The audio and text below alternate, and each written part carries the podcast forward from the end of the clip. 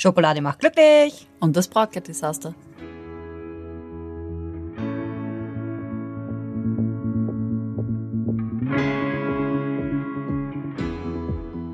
Ich möchte so gern ein Glücksbärchen sein, das wäre wunderbar. Ein Glücksbärchen sein, das ist sonnenklar. Hi Kathi. Hi Yassi. Hey, na du bist auch heute gut drauf. Ja, das liegt an der Schokolade.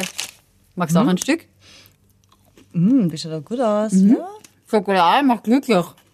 Äh, da muss ich dich jetzt ein bisschen enttäuschen. Warum? Es ist nicht die Schokolade, die dich glücklich macht. Auch esse schon gern. Jeden Tag. Äh, das Einzige, was dich wirklich, wirklich, wirklich glücklich macht, Die Schokolade? sind Serotonin und Dopamin. Aha. Ja, die zwei Glückshormone. Und die Schokolade, die enthält zwar ein bisschen Serotonin, aber nur in so einer ganz winzigen Menge. Da müsstest du tagtäglich Dutzende Rippeln an Schokolade essen, dass es irgendeine Wirkung hätte. um Aber so eine. Tafel, die schaffe ich schon ab und zu an einem Tag. Also ist das nicht genug? Das ist leider nicht genug. Was dich aber dann wirklich glücklich macht, ist dann der leckere, süße Geschmack und diese yum, yum, yum, super Konsistenz dann im Mund. Das ist das, was dich dann mehr glücklich macht. Und man kann sich ja auch mit Schokolade tatsächlich ein bisschen berauschen, Wirklich? weil in der Schokolade ist der Stoff Anandamid enthalten und der ist verwandt mit Marihuana. Allerdings müsstest du ungefähr 20 Kilo Schokolade essen, damit du in diesen Rauschzustand gelangen könntest. Also Oh nein. Also Schokolade macht jetzt nicht per se glücklich. glücklich. Okay. Aber ich esse sie trotzdem gern. Aber es gab eine sehr dunkle Zeit in meinem Leben. Eine dunkle Zeit in Eine dunkle Leben. Zeit in meinem Leben. Und Eine zwar, schokofreie Zeit. Ja, eine schokofreie Zeit. Stell dir das vor, bei mir Na. ein halbes, nein, es war fast ein Dreivierteljahr ohne Schokolade. Warum? Ja, Wie hält man das durch? Warum hält man das durch? ja warum hält man das? Warum macht man sowas? Naja, es war die Zeit vor meiner Hochzeit. Also eigentlich sagt man immer, ja, das ist eine schöne Zeit und da bereitet man ja alles vor. Aber bei mir war es eine relativ dunkle Zeit. Eine Zeit ohne Schokolade. Ja, also ohne Schokolade. Ja, also eigentlich. Wie schafft man das? Wie kommt man durch so eine Zeit? Ja, geschafft habe ich es eh nur bedingt irgendwie und wahrscheinlich ziemlich grantig die meiste Zeit. Aber, Aber du hattest weißt, so viel Stress, oder wie? Nein, ich habe nicht so viel Stress- gehabt, sondern ich habe mein Brautkleid zu klein bestellt. ja, super, gell? Das musst du mal schaffen. Ja, also, Wieso das? ja, das ist ganz eine komische Geschichte gewesen. Also ich habe das Brautkleid in ähm, Barcelona bestellt, ähm, weil ich halt unbedingt so ein ganz besonderes haben wollte. Und ich bin nicht selber nach Barcelona geflogen und habe mit so einer netten Dame hin und her geschrieben und die hat dann so gesagt, ja, ich soll ihr meine Maße schicken und ich habe mich so ganz professionell vermessen und Umfang von Brust und Bauch und überall. Und dann hat sie gesagt, okay, passt, wir bestellen das Kleid in der und der Größe. Und das war dann Größe 34. Und ich habe mir gedacht, okay, passt, die Dame wird das ja wissen, die verkauft ja jeden Tag Brautkleider. Und meine Mutter meinte noch, na, bist du verrückt? Bestell doch kein Kleid in Größe 34. Die Spanier, die schneiden eh so klein. Und ich sag so, Mama, bitte, die wird sich ja auskennen, ja. Ich bestell das Kleid so, wie sie gesagt hat. Ja. Ups. Und dann kam der Tag, wo das Paket kam. No. Und das Kleid kam. Und du hast dich voll gefreut. Und ich habe mich gefreut. Und ich ziehe das Kleid an. Und ich habe den Ziehverschluss nicht zugebracht. Oder Reißverschluss, wie auch immer man dazu sagt. Das war auf jeden Fall sehr deprimierend. Wie eine Presswurst bin ich dann vor dem Spiegel gestanden mit diesem sündhaft teuren Kleid und bin einfach nicht hineingekommen. Und das einzige Statement von meiner Mama war, ja, Ich hab's ja jetzt gesagt. gehst, ja, und dann, und jetzt gehst auf Date. Das ist genau das, was man hören Das will. ist genau das, was man hören will, wenn man in ein Podcast nicht reinpasst. Aber das war die Zeit ohne Schokolade. Aber seitdem, ich war dann auf Diät und habe mit Sport begonnen und so weiter, bla bla. Auf jeden Fall, das Kleid hat bis zur Hochzeit gepasst, wie du weißt. Und ey, mittlerweile ist die Zeit ohne Schokolade Gott sei Dank vorbei. Also mittlerweile darf ich wieder Schokolade genießen. Deine dunklen Zeiten. Meine dunklen Zeiten. Ich bin wieder auf die helle Seite der Macht gewechselt. Wobei eigentlich, also wenn wir bei der Schokolade bleiben, es gibt ja quasi die dunkle Schokolade und die helle Schokolade. Ich bin eigentlich kein Fan von der hellen Schokolade. Ich bin eigentlich eher ein Fan von der sehr, sehr dunklen Schokolade. Ganz dunkel? Ja, so mit 75 Prozent Kakao. Echt? Ja, ist das nicht so herb? Nein, ich mag das total gerne. Und eigentlich, wenn man die Geschichte sich von der Schokolade anschaut, dann weiß man ja, dass die Schokolade früher ja eben gar nicht so süß war, sondern die Kakaobohne, also grundsätzlich geht die Geschichte von der Schokolade ja bis in das zweite Jahrtausend vor Christus zurück. Und ähm, die Schokolade mm, wird ja aus dieser Kakaobohne gewonnen. Die hat man vielleicht schon mal gesehen. Schaut ein bisschen aus wie so eine Nuss, sage ich jetzt einmal. Und schon um 1150 vor Christus konnte eben in so Tongefäßen aus Honduras konnte da eben schon Kakao nachgewiesen werden. Das heißt, Was? ja, das ist schon voll lang her. Wie geht das? Ja, und ich habe da eben einen ähm, Professor auf der Uni gehabt, der hat sich zum Beispiel mit sowas beschäftigt, dass er zum Beispiel aus Tongefäßen Lebensmittelreste und so weiter ähm, untersucht hat, also nicht untersucht hat, er hat die Scherben untersucht auf Lebensmittelreste und dann hat man zum Beispiel festgestellt, da war Milch drinnen in dem Topf oder da war Kakao drinnen in dem Topf und das ist total faszinierend. Das geht mit sogenannter Gaschromatographie. Das ist so ein ganz ein spe spezielles Gerät, wo man winzig kleine Mengen von ähm, Substanzen in die Gasphase, also in den gasförmigen Zustand überführt. Und ähm, das wird dann aufgetrennt dadurch in seine Bestandteile. Es ist ein sehr kompliziertes Verfahren. Ich möchte jetzt auch nicht zu sehr ausschweifen. Ähm, Auf jeden Fall, Gott sei Dank, gibt es einen Computer und das, Der macht das alles. der macht das dann der alles. das dann der aus. spuckt das dann hinten aus und dann weiß man, okay, da kommen dann so, da kommt so ein lustiges Muster hinten raus, sage ich jetzt einmal, wo so Peaks sind, nennt man das. Und dann weiß man, okay, da war jetzt Milch drinnen oder da war jetzt Schokolade drinnen. Und das finde ich ziemlich cool, dass man das ähm, so lange Zeit halt ähm, Dass sich das konserviert, dass man das nachweisen ja, kann? dass man das eben so lang ähm, nachweisen kann. Und auch die Mayas, die kennen wir ja jetzt alle. ja, nach seit- dem Nach den Weltuntergang- Weltuntergangsszenarien und nach dem Kalender kennt die jetzt jeder diese Schriften von den Mayas, wobei man jetzt könnte man ja sagen, das, was die erzählt haben, Ah, es war nichts. war nichts. Also weiß nicht, wie das dann Die Erde den- gibt's noch immer. Die Erde gibt's noch immer. Also 2012, oder war es nicht? Ja, 2012 war, hätten die das Die ja hat, prophezeit. äh, 22.12. glaube ich, am 21. oder 22.12. Ah, ich weiß gar nicht, ja. Nein. Ähm, und die haben schon in so Wandzeichnungen, ähm, hat, hat man da festgestellt, dass sie da ähm, Gefäße verwendet haben, wo sie eben Kakao hineingetan haben, beziehungsweise solche Gefäße hat man auch in Grabbeilagen gefunden. Also man kennt das ja aus den alten Ägypten und so weiter, wo man halt den, den Verstorbenen immer so ganz besondere, wie sagt man da, äh, ähm, Gaben beigibt, weil man möchte die ja ehren und die werden ja auch so schön hergerichtet und so weiter. Und da waren es anscheinend halt so Töpfe. Und die Schokolade wurde aber damals eben wohl nicht gegessen, sondern eher getrunken, beziehungsweise der Kakao wurde als Gewürz verwendet. Und Aber das generell ähm, war ja Kakao auch damals noch nicht so verfügbar. Das war ja auch ein Zahlungsmittel. Ja, Bohnen. stimmt, das war ein Zahlungsmittel. Und zwar war das ganz, ganz witzig, nämlich bei den Az- Azteken hatte die Schokolade einen sehr hohen Stellenwert. Und zwar war das eben nicht nur als Genussmittel. Und du weißt ja, die Schokolade hat so einen, also so diese Bohnen haben eher so einen bitteren Geschmack. Ich weiß nicht, ob du das schon mal gekostet hast.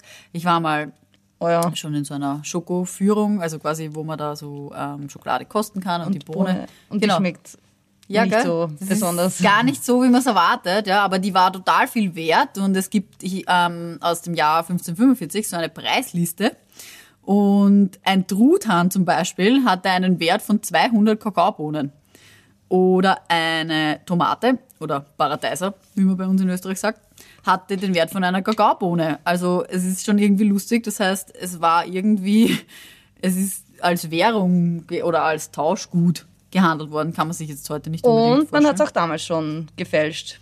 Stimmt, man hat es auch damals schon gefälscht. Das heißt, man, keine Ahnung, die was man statt Kakaobohne Kakaobohnen, äh, keine Ahnung, dann Nüsse oder ich weiß es nicht. Nein, es waren eh Kakaobohnen. Man hat sie dann im Wasser aufquellen lassen oder man hat die Bohnen dann künstlich eingefärbt mit, mit aschgrauer oder roter Farbe und handelte dann mit, mit diesen Bohnen und glaubte, dass das eine edle Kakaosorte sei. Also man hat äh, die Kakao, eine minderwertige Bohne zu einer Edelbohne Okay. gefälscht. Sehr verrückt, ja. Also das ist schon eher seltsam, dass man Bohnen fälscht. Also das ist schon irgendwie ganz schön seltsam. Bei den Zahlungsmitteln, ja. Aber der erste Europäer, du darfst mal raten, wer gilt, glaubst du, als erster Europäer, wenn wir jetzt dann von den Az- Azteken wegkommen, äh, der mit Kakao in Berührung gekommen ist. Puh. Also ich bin ja geschichtlich nicht so bewandt, aber ich würde mal sagen, der Kolumbus. Ah, ding, bang, ding. Ja, er gilt als erster Europäer, der auf Kakao traf oder getroffen ist. Und er hat halt das auch ein bisschen merkwürdig gefunden, dass sich die Eingeborenen gebückt haben, wenn seine Bohne heruntergefallen ist. Aber Ja, er wusste, er nicht- wusste ja nicht, dass sie so wertvoll Ja, sind, oder? Also das gewusst. ist so, wie wenn man heuer, ich weiß nicht, ein, ein Geldstück verliert oder so, dann bücken sich die Leute ja auch, ums aufzuheben. Aber da war ja die Schokolade immer noch nicht süß, oder? Na. Also eigentlich. Man hat sie sogar den Schweinen verfüttert. Was? Ja, man wollte das nicht. Okay. Aber die Spanier, die hatten dann die Idee, die Revolution, die Schokorevolution war nämlich, dass man Rohrzucker dazugegeben hat. Und mit äh, dieser Süße war dann natürlich auch der Kakao um einiges schmackhafter. Also quasi nicht mehr so bitter und so, sondern, obwohl ich ja schon erzählt habe, ich mag das eigentlich ganz gern, wenn sie so ein bisschen bitter ist. Wobei, also so die Bohne jetzt pur finde ich jetzt auch nicht so lecker, aber das war ja dann die Revolution schlechthin, oder? Mit dem Zucker und der. Ja, also diese süßen Dinger, die waren auch schon im mittelalterlichen Europa sehr begehrt, aber halt eher noch für den Adel. Nur wann jetzt diese Schokolade wirklich ähm, im spanischen Königshof gelandet ist, das ist nicht so ganz klar. Also da gibt es dann etliche Spekulationen noch dazu. Spekulationen, ja, also bei Spekulationen habe ich jetzt die ähm, Idee, beziehungsweise du weißt ja wahrscheinlich, es ranken sich ja zahlreiche Mythen zum Thema Schokolade. Ähm, und wie wäre es, wenn wir uns da ein paar Mythen ein bisschen anschauen? Ja, zum Beispiel, dass äh, die Schokolade gut fürs Herz sei, oder? Also das ist auch so eine. Ähm, die Schokolade, die, also es gab schon eine eng englische Studie, wo man herausgefunden hätte, dass sich das Risiko eines Herzinfarktes sinkt. Und diese Wirkung geht auf die Polyphenole. Ja, ganz Kakao genau sind es die Flavanole. Das sind nämlich sogenannte sekundäre Pflanzenstoffe, Mhm. die nämlich aus dem Kakao stammen. Und die sollen quasi potenziell Herz- und Blutkreislauf schützen, weil sie eine gefäßerweiternde Wirkung haben.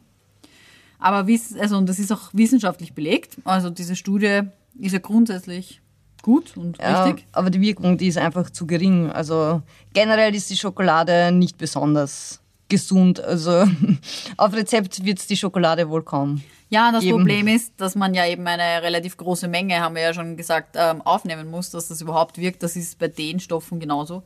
Und das wird dann halt einfach nicht empfohlen, weil, wie man dann weiß, dann passt vielleicht mal das Brautkleid nicht, wenn man zu viel Schokolade isst. Oder vielleicht nicht nur das Brautkleid, sondern demnächst auch die Jeans, Die oder ich Jeans. weiß es nicht.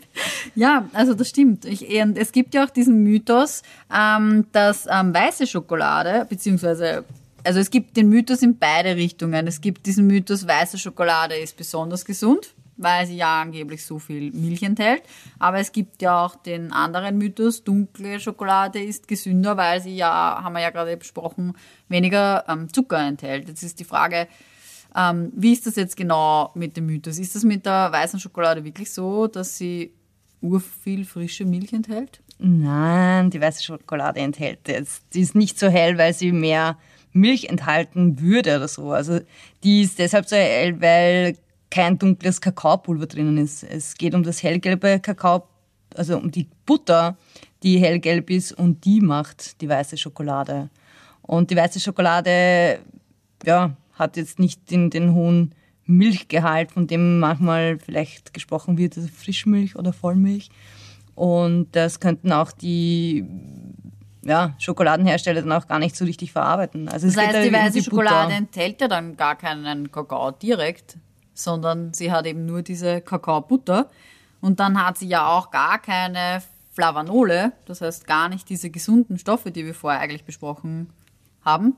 Das heißt, eigentlich ist sie ja dann ungesünder, oder? So im Fazit, so gesehen? Ich weiß nicht. Na, auch wenn die weiße Schokolade an, an Milchpulver oder Milchanteil oder was auch immer stotzen würde, sie ist äh, trotzdem nicht gesünder als die dunkle. Ja, eben. Also das heißt, sie hat ist eigentlich immer viel. ungesünder. Weil sie ist ja dann kalorientechnisch sogar noch schlechter, weil sie hat ja Ja, dann sie total ist sehr viel... kalorienreich. Weil sie hat ja dann diese Kakaobutter und die Und kennt man ja auch, viel weil Zucker. stimmt. Und die Kakaobutter kennt man vielleicht, weil es gibt ja auch so Cremen, wo man Kakaobutter verwenden kann, Ja, wo man sich so einschmieren pflegend. kann und so weiter. Ja, also weiße Schokolade ist zwar lecker, aber Nicht gesünder. nicht unbedingt gesünder. Genau. Ähm, du hast vielleicht auch schon gehört, dass Schokolade Pickel verursacht. Also ich weiß ja nicht. Na, ich glaube, ich, ich weiß das. ist, Deshalb wolltest du halt kein Stück Schokolade? Na. Also grundsätzlich ist es ja so, also ich weiß nicht, es gibt ja immer das Mythos, isst weniger Süßes, dann kriegst du weniger Pickel. Vor allem also, ja, ich esse eine Schokolade und am nächsten Tag bing, bing, bing, Wirklich? bing. Ist das so arg? Also vor Naja, allem bei Teenagern klär mich dachte auf. ich. Ich dachte eigentlich, bei Teenagern ist das nur so.